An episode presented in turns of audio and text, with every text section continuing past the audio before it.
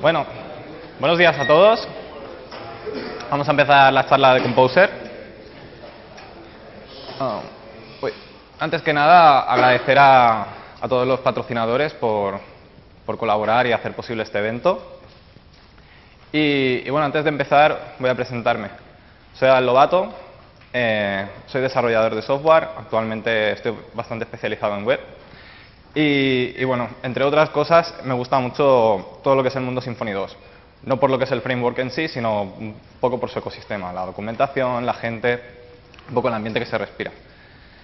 Y, bueno, soy colaborador, ocasional de proyectos open source y actualmente estoy trabajando en Perception. Eh, antes de empezar a saco con saber qué es Composer, me gustaría hacer una pequeña introducción de cuál es el problema que intenta resolver. Entonces, imaginaos que hace unos años teníamos una empresa y decidíamos de... Teníamos una buena idea y decidíamos, hostia, vamos a hacer una aplicación que, para resolver esta idea. Cogíamos, hacíamos la aplicación, nos poníamos ahí con los cinco sentidos y al final salía un paquetito, una aplicación súper chula y muy bien resuelta, muy bonita, todo el mundo estaba muy contento con esa aplicación y decía, bueno, este proyecto tiene futuro, vamos a seguir mejorándola y, y trabajando en ella. Total, que pasaban los meses, seguíamos desarrollando nuevas features y conforme iba avanzando el tiempo, cada vez nos gustaba más, nuestra aplicación se iba volviendo cada vez más monstruosa. Y es que hace unos años eh, en las empresas eh, intentaban resolver ellos mismos cualquier necesidad que tuvieran, cualquiera, ya fuera a nivel de base de datos, eh, a nivel de logs, cualquier cosa que necesitasen, ellos se lo guisaban y ellos se lo comían. Pero ¿qué pasa? Que un día hubo un desarrollador que dijo, bueno, ¿y por qué tengo que estar yo aquí desarrollándolo todo? Si he visto una librería por ahí colgada que hace solo una cosa y la hace muy bien, voy a probar de utilizarla. Pues nada, probó y le, y le funcionó muy bien. Dijo, lo he utilizado. Pues nada, le gustó el rollo y siguió añadiendo librerías. ¿Para qué voy a seguir trabajando? Los amiguetes, los amiguetes a los... Bueno, al final la aplicación empezó a encogerse, cada vez eh, delegabas cosas que tú hacías a otras librerías y te focalizabas más en la parte importante de tu aplicación, que era realmente donde nosotros queremos hacer dinero. Pero ¿qué pasa? Que todas esas dependencias además pensaban como nosotros y no querían hacerlo todo ellos, y buscaban también sus dependencias y empezaban a depender unas de otras. ¿Qué ocurre aquí? Pues que si esto no lo tenemos bien medido, aquí nos podemos volver locos. Porque, ¿qué ocurre? Que aquí cada, cada dependencia pues depende de una versión concreta, además queremos que sean actualizables. ¿Cómo resolvemos esto? Porque, ¿qué hacemos? Nos descargamos el zip de la librería, lo metemos allí en nuestro sistema de control de versiones, ahí a saco. Claro, luego esto dificulta actualizarlo. Bueno, si trabajamos con Subversion, pues nos montamos unos externals y tal. Bueno, y si la, librería está en Git, bueno, pues lo hacemos con submodules. Y, si queremos alguna de Subversion, bueno, ya, se está complicando todo mucho. Entonces, aquí era claro que hacía falta una solución. Y es aquí cuando llegó Composer. Y así que Composer, ¿qué es exactamente? Pues no es más que eso. Es una librería que nos permite declarar cuáles son las, las librerías de las cuales depende nuestro proyecto y instalarlas por nosotros. ¿Y esta idea es nueva o se la han inventado ellos? Pues no. Como nos tienen acostumbrados en el ecosistema Symfony, eh, intentan hacer las cosas basándose en las buenas ideas y buenas prácticas de los mejores ecosistemas que hay alrededor. Y Composer en este caso está basado principalmente en NPM, que es el gestor de paquetes de Node.js, y en Bundler de, de Ruby. ¿Y qué pasa? ¿Que para PHP no había nada? Bueno, al menos nada parecido. Alguno quizá hable de PER. Bueno, que PER tiene sus inconvenientes también. La, por un lado, la, la, las instalaciones de dependencias son a nivel de sistema, cosa que dificulta el trabajar con diferentes versiones en diferentes proyectos. Por otro lado, no podemos trabajar con el código fuente, o en todo caso no es tan sencillo, y tenemos que trabajar nada más que con el código que se distribuye y ya está. No permite trabajar con otros orígenes de datos, eh, ya sean con repositorios de Git, Subversion, no, te permite trabajar con PER y ya está. Y además, una cosa buena que trae Composer es que es compatible con PER. Así que no abandonamos del todo PER, sino que lo podemos utilizar también. Luego veremos cómo. Entonces, hemos dicho que para utilizar Composer lo único que tenemos que hacer es definir cuáles son las dependencias de nuestro proyecto eh, de alguna manera. Bien, para hacerlo lo único que tenemos que hacer es ir a la raíz de nuestro proyecto y crear un fichero composer.json. Abrimos una clave require y es ahí donde tenemos que poner todas las librerías de las cuales depende nuestro proyecto y las versiones que queremos utilizar. La nomenclatura es sencilla. En el primer componente, si os fijáis, por ejemplo, Symfony barra console, el primer componente no es más que el vendor de la librería, en este caso Symfony. Y el segundo componente, el propio nombre de la librería. Lo siguiente ya sería la versión que queremos utilizar, en este caso la 201. Pero es que además Composer te permite otro tipo de nomenclaturas para especificar la versión. Podemos poner algo así, un placeholder. Esto querría decir que queremos la última versión que haya de la versión 2.0. Esto está muy bien porque nos permitirá que nuestra librería se vaya actualizando. Pero también podemos hacer cosas así. Pues mira, queremos cualquier versión que sea mayor o igual que la 2.0, pero que no llegue a ser la 2.1. Y, esto, y este tipo de, de operandos los podemos combinar y hacer tantas, tantas combinaciones como queramos. Incluso podríamos tener algo así. Queremos la, la, rama de desarrollo, la, la, última, la que se está desarrollando, no la estable, de la 2.0. Esto lo podríamos hacer. Incluso si os fijáis abajo, en la librería Bash, eh, utilizamos DevMaster, que no es más que la rama master que hay en GitHub colgada. Bueno, vamos a ver cómo instalamos Composer para poder instalar nuestras dependencias. Bueno, simplemente ejecutamos ese comando. Hacemos un curl, nos descargamos el installer de, Composer y lo ejecutamos con PHP. Esto automáticamente va a realizar una serie de comprobaciones a nivel de sistema para comprobar que todos los requisitos que tiene se satisfacen y nos dejará un paquetito, un composer.far, en el directorio donde hemos ejecutado este comando, que en este caso será el mismo del composer.json. A continuación, podemos ejecutar este comando, php composer.far install, y esto lo que hará será leerse nuestro fichero composer.json, analizar cuáles son las dependencias que, que tiene nuestro proyecto e instalarlas por nosotros. Pero ¿qué es lo interesante? Que no solamente instalará nuestras dependencias directas, sino todas aquellas dependencias de las cuales dependen nuestras dependencias. Y todo esto de gratis y sin esfuerzo. Y además, fijaros, no sé si lo veis, eh, además pone em, writing log file y generating autoload files. Y es que Composer, además de instalar nuestras librerías en la carpeta vendor, hace otras cosas. Vamos a verlo. Esto sería más o menos después de instalar esos dos paquetes cómo queda nuestro sistema de ficheros. Por un lado vemos que en Vendor nos ha dejado las librerías que queríamos, pero además vemos ahí un fichero autoload.php, por arriba vemos un composer.log, vemos unos ficheros también autoload, classloader, bueno, vamos a ver qué es lo que es.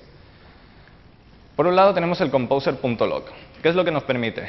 Composer.log lo que hace es reemplazar el composer.json que habíamos escrito, congelando todas nuestras dependencias a una versión exacta. ¿Eso qué, quiere decir? Que toda persona involucrada en el proyecto estará trabajando exactamente con la misma versión. Ni un commit arriba ni un commit abajo, la misma. Esto a la hora de, testear y cosas así, pues va a ir muy bien porque no, tendremos un error que un, compañero no tiene o no nos tendremos que pelear con historias de este tipo. Por ello se recomienda que el composer.log es un fichero valioso y lo comitemos en nuestro, sistema de control de versiones. Para que en el momento en que ejecutemos el composer install, instale exactamente esas versiones.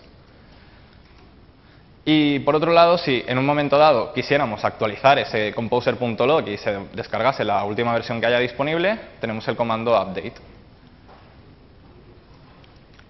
Por otro lado, hemos visto que genera autoloading. Eh, el autoloading para... Una vez tenemos nosotros nuestras librerías descargadas en Vendor, nos interesa eh, poder utilizarlas. Y para utilizarlas necesitamos que se precarguen. Entonces, el autoloading es muy sencillo. Simplemente incluimos ese fichero y todas las, dependencias que hemos especificado que teníamos, automáticamente ya las podremos utilizar. Esto es muy cómodo. Pero es que además se pueden hacer cosas así. Tú puedes asignar a una variable el, require y es que el autoload te hace un return del propio autoloader para que tú luego lo puedas seguir utilizando, si lo necesitas, añadiendo otras librerías. Y en este caso estamos añadiendo una librería eh, en PSR0, pero podemos añadir también un classmap, por si tenemos alguna librería un poco más antigua. La, sintaxis veo que se ve un poco rara, esto disculpadme. ¿eh? Y bueno, hasta ahora hemos visto que nuestras dependencias, eh, tú le dices cuáles quiere, él coge, te las instala, pero no sabemos muy bien de dónde las instala. Quizá alguno se pregunte, bueno, ¿y todo esto de dónde sale? Sale de aquí, de Packagist. ¿Y qué es Packagist? Bueno, Packagist es el repositorio central de paquetes de Composer. Básicamente se nutre de, sistemas de control de versiones, ya sean Git, Subversion o Mercurial. Y, y básicamente actúa a modo de proxy entre esos sistemas de control de versiones y los usuarios de Composer. ¿Eso por qué es? Porque Composer para poder trabajar necesita recorrerse todos esos VCS y buscar los ficheros composer.json, analizar un poco los commits. Es, es, una tarea tediosa que hacerla en, el momento de que tú le dices Composer install, pues se tiraría allí muchísimo tiempo. Entonces, eh, Packages, de forma periódica, va parseando eh, todos esos VCS y va creando como una, caché de manera de que cuando un usuario de Composer eh, ejecute un comando así, todo, todo, se haga de la operación más, todo se haga de la forma más rápida posible. ¿Y qué puede almacenar eh, packages? Pues cualquier librería PHP no está pensado solamente para bundles de Symfony ni componentes, eh, cualquier cosa. Pueden ser plugins de WordPress, pueden ser módulos de Drupal, lo que sea. Cualquier código PHP puede servir. De hecho, la mayoría de librerías open source deberían estar alojadas en Packagist. Y esto es porque, como es tan cómodo de utilizar, todos nos podríamos eh, em, beneficiar de instalar cualquier paquete que podamos necesitar en cualquier momento. Y como la mayoría de proyectos open source deberían de estar aquí, además es un buen lugar donde poder encontrar librerías para nuestro proyecto. Simplemente accedéis a packagist.org y tiene un buscador súper rápido que podéis buscar cualquier cosa que necesitéis. Entonces, ahora que hemos visto cómo es Packagist, quizá decís, bueno, ahora yo quiero publicar mi paquete, tengo una librería muy chula, muy bien hecha, quiero compartirla. ¿Cómo lo hacemos? Bueno, teníamos el fichero composer.json con nuestras dependencias y a ese mismo fichero solamente tenemos que añadir algunos campos más. Por un lado, el nombre que le queremos dar a la librería, en el mismo formato de antes, vendor barra el nombre de la librería, y una descripción de qué es lo que hace. Unas keywords para que le sea más fácil a Packagist indexarlo, homepage, licencia de la librería, autores, bueno, una serie de información.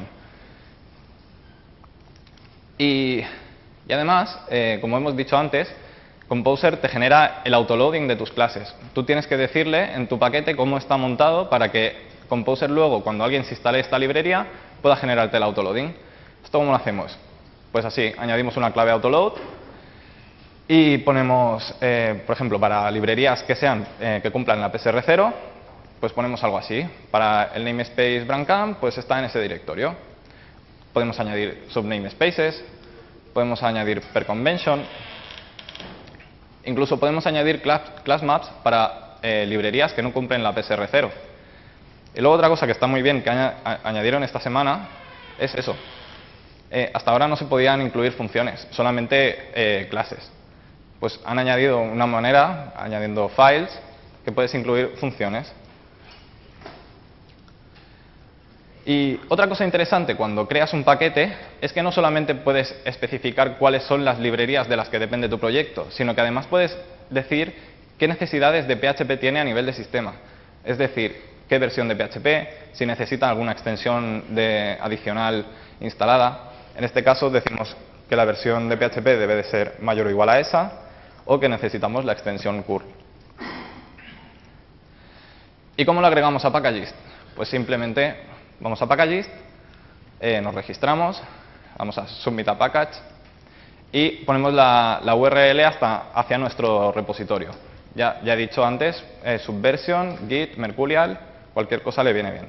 Hacemos Submit y automáticamente él ya se encargará eh, de buscar eh, toda la información que necesite para trabajar con este paquete. Y en este momento este paquete ya será utilizable por cualquiera de vosotros. Y además eh, hay otra cosa interesante, que es que como hemos dicho antes, toda, esta caché que se genera se hace cada X tiempo, es un cron ahí que se va ejecutando. Pero ¿qué ocurre si estamos trabajando en un proyecto, yo hago un commit y un compañero mío se quiere bajar esa última, esa última versión. Y resulta que Packagist pues todavía no, ha refrescado la caché, pues no voy a poder instalarla. Entonces, ¿qué soluciones hay a eso? Pues te metes en Packagist y lo fuerzas de forma manual, que es muy poco cómodo, o bien se han inventado esto de los API tokens, que tú puedes coger el API token, irte a, GitHub y han creado un hook que lo que, lo que permite es hacer, a partir de ese API token, pones tu usuario, el repositorio donde está, en Packagist, y automáticamente cada vez que haya un commit en tu, en tu repositorio, eh, GitHub va a mandar una notificación a Packagist de que actualice la información de ese paquete. Y, y bueno, ¿qué ocurre si eh, tenemos librerías, tenemos paquetes, queremos utilizar Composer, pero no queremos que sean públicas en Packagist o no sé, porque eh, hacen, una, hacen una tarea muy específica de un cliente en concreto y, no le interesa al resto de comunidad o simplemente por filosofía de empresa pues no se comparte, no somos así de cerrados. Bueno, no pasa nada. Eh, cualquier repositorio de Subversion, Git o Mercurial lo podemos utilizar a saco sin Packagist. Simplemente tenemos que definirlo en nuestro Composer JSON añadimos una clave repositories, especificamos como type VCS y la ruta al repositorio. Esto automáticamente ya nos va a detectar eh, todas nuestras ramas, nuestras tags, todo. Simplemente tenemos que tener el composer.json ahí funcionando y ya lo podremos utilizar. Pero es que además, como decía antes, podemos usar per también. Simplemente cambia el type. Eh, ponemos per, la ruta al per y ya podemos incluir cualquier cosa que tengamos. Pero ¿qué ocurre si además queremos utilizar una librería que está muy bien, pero no tiene ese fichero composer.json? Eh, pues la cosa parece un poco más difícil, hay mucho texto, pero en realidad es fácil. Eh, cambia el type a package y dentro de package, si os, fijáis, si os fijáis, lo único que hay es lo que vendríamos a poner dentro del composer.json ese que le falta. Es decir, el nombre del paquete con su vendor y tal, la versión, donde está el código fuente, o también se podría poner la versión de distribución, eh, el autoload que necesite, cualquier, es decir, el composer.json se lo ponemos ahí y luego ya la podemos utilizar. Y bueno, así podemos nosotros ir resolviendo el tema de eh, tener paquetes privados que solo utilizamos nosotros en nuestra empresa y ya está. Pero claro, ¿qué ocurre si tenemos 100, 100, 100 repositorios o, o 100 proyectos que, necesitan utilizar esas dependencias privadas. Pues nada, vamos a copy-paste, no, no hay más remedio. No, hombre, no. Evidentemente han pensado en esto y le han encontrado una solución. Y es aquí donde entra Satis. Satis eh, no es más que una versión reducida de Packagist. Packagist es open source, vosotros si quisierais os podríais crear vuestro propio Packagist, instalarlo y ya está. Pero tiene unos, requisitos un poco elevados. Pues tenéis que montar un Redis, tenéis que montar un Solar, bueno, a lo mejor para cuatro paquetes que tienes en tu empresa, o, o 100, pues no lo ves necesario. Eh, entonces, Satis es una versión más ligera de esto. Además, se instala y se configura muy, muy rápido y como decía es ideal para repositorios privados. Entonces para instalarlo simplemente ejecutáis ese comando create project lo único que hará es crearnos automáticamente el fichero composer JSON y tal, descargarse las dependencias, bueno. Y nos dejará al final eh, Satis ya instaladito. Una vez todo instalado, eh, tenemos que añadir en, la raíz un fichero eh, config.json y aquí es donde vamos a configurar nuestro repositorio privado. Simplemente le damos un nombre al repositorio, la ruta por la cual vamos a acceder a ese repositorio y en repositories ponemos ahí a saco todos los repositorios, aquellos que, teníamos por ahí desperdigados y que son privados nuestros, los necesitamos ahí, pues los ponemos aquí todos, ahí a saco.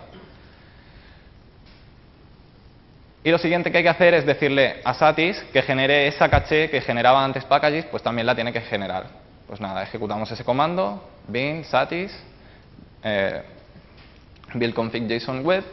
y esto automáticamente eh, bueno, escaneará todos nuestro, todas las dependencias que le hemos eh, dicho y nos generará, por una parte, un fichero package.json, que este es el que utiliza Composer internamente para funcionar, y luego una, versión, una vista web más amigable para, los usuarios. Sería algo así. Por un lado tenemos cuáles son los repositorios, eh, todas las versiones que, hay disponibles para utilizar y lo interesante que nos ahorra así un poco de trabajo ya te dice cuáles, cuáles son las líneas de código que tienes que añadir a tu composer.json para poder utilizar todos esos repositorios. Simplemente añades eso. Un repository de type composer y la ruta donde tú le has dicho que estaba.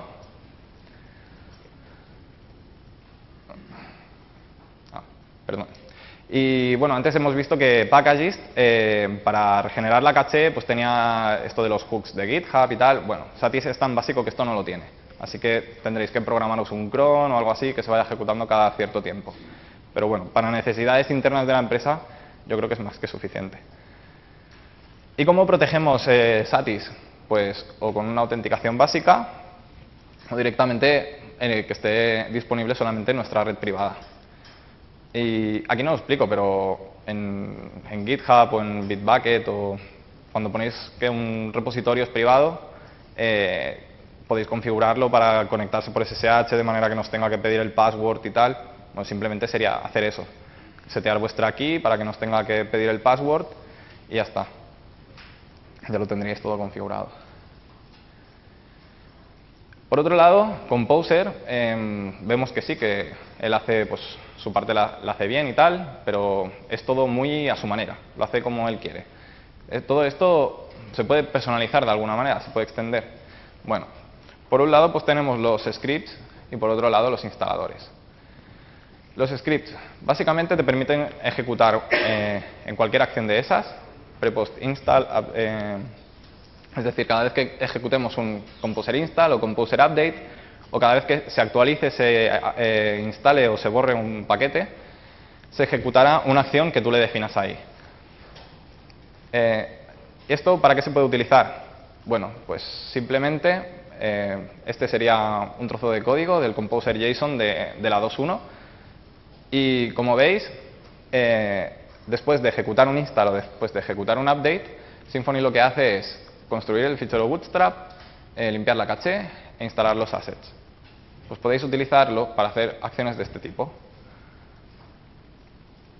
Por otro lado tenemos los instaladores y esto es más potente. ¿Por qué permiten? Pues te permiten personalizar exactamente la forma en que quieres que se instalen tus paquetes. Y, y tales cosas como definir en qué directorio lo quieres instalar. No tiene por qué ser en vendor no sé qué. O puedes ejecutar acciones adicionales cada vez que instalas o actualizas o eliminas un paquete.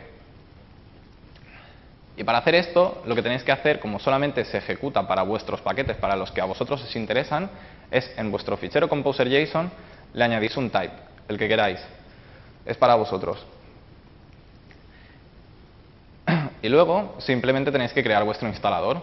Ah, es un proyecto aparte, creáis un, un composer.json, le ponéis el nombre al instalador, el type es importante, tenéis que decirle que es un instalador de Composer y nada, autoload.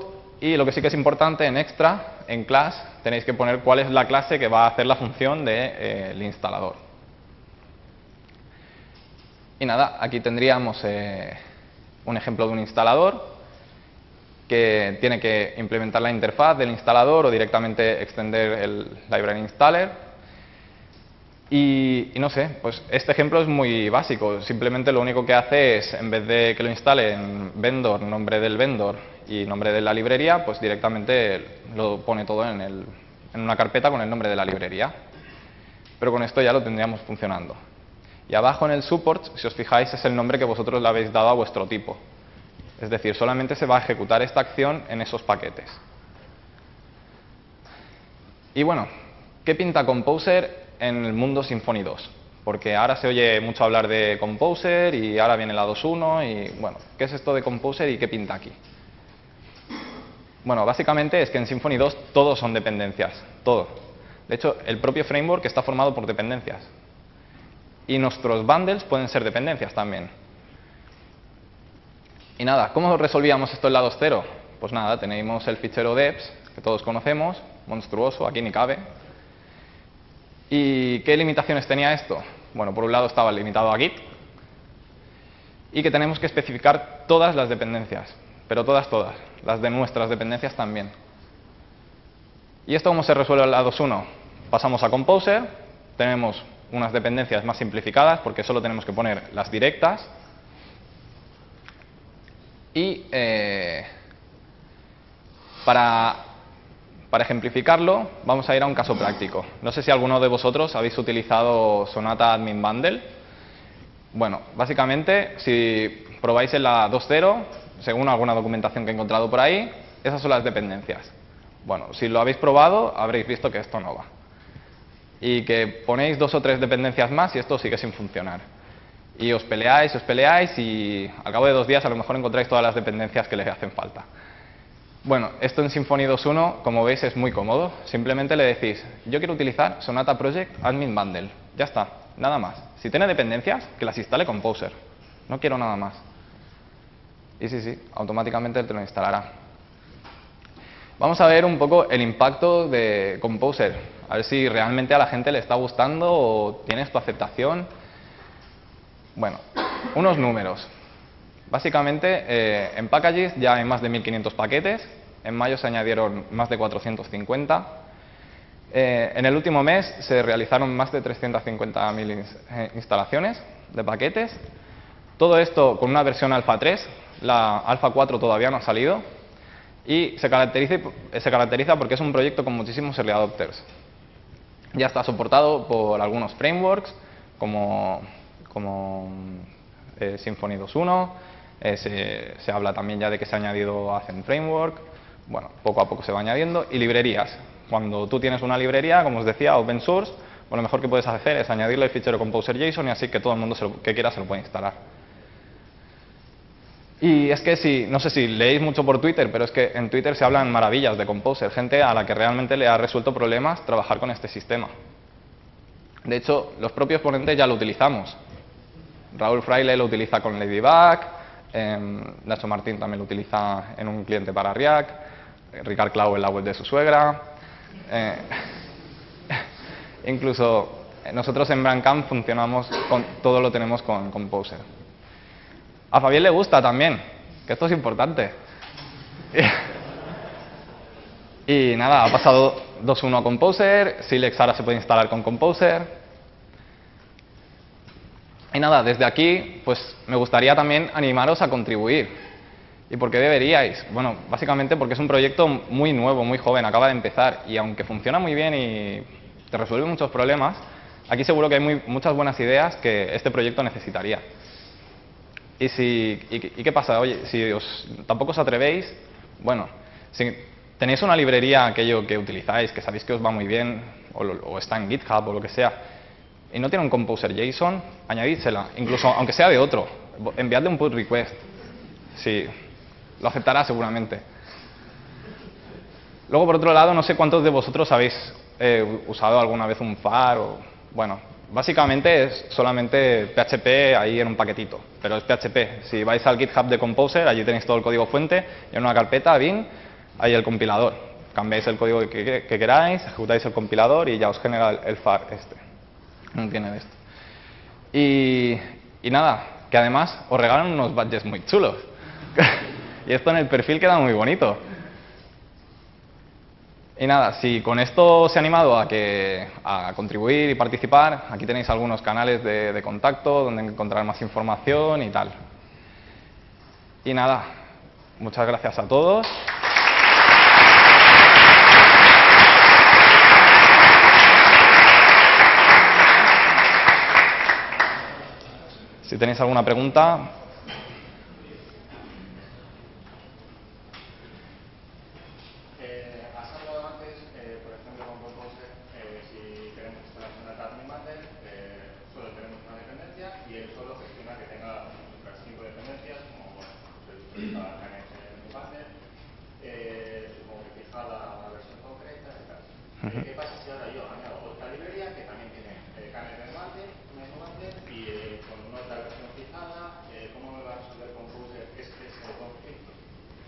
Este es uno de esos temas que están todavía pendientes de solucionar.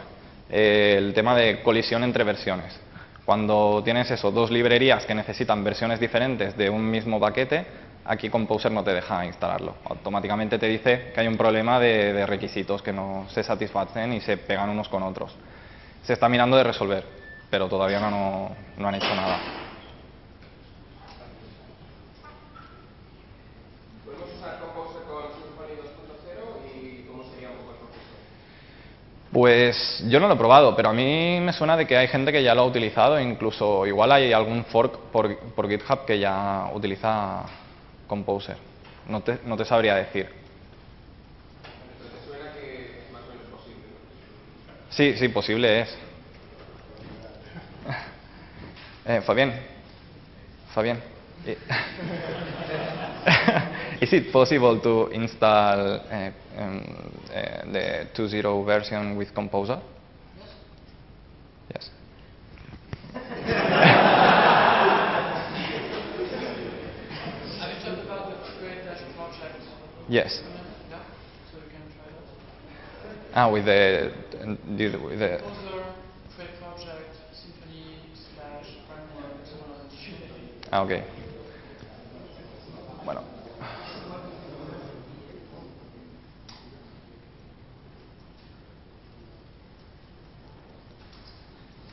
Bueno, básicamente lo que comenta Fabián es que en este comando que hemos utilizado antes para instalar Satis, que te permite instalar eh, un proyecto de forma rápida, eh, tenemos el comando de este create project. Si dijéramos que queremos instalar Symfony Symfony, pero la versión 2.0, que también se lo podemos pasar como otro, otro argumento, eh, según dice ya se instalaría la 2.0 con Composer.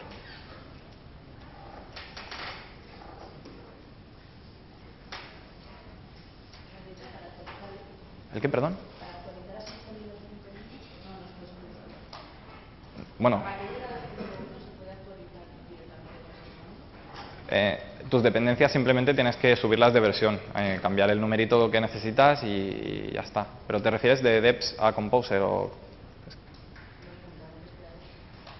Claro, aquí solo se va a ver afectado tu código, pero porque ha habido cambios que tendrás que actualizar. Pero en principio todo esto está documentado en una guía de, cómo cambiar de 2.0 a 2.1. Es no sé si contesto tu pregunta o... Una vez tú ya tienes 2.1. Sí.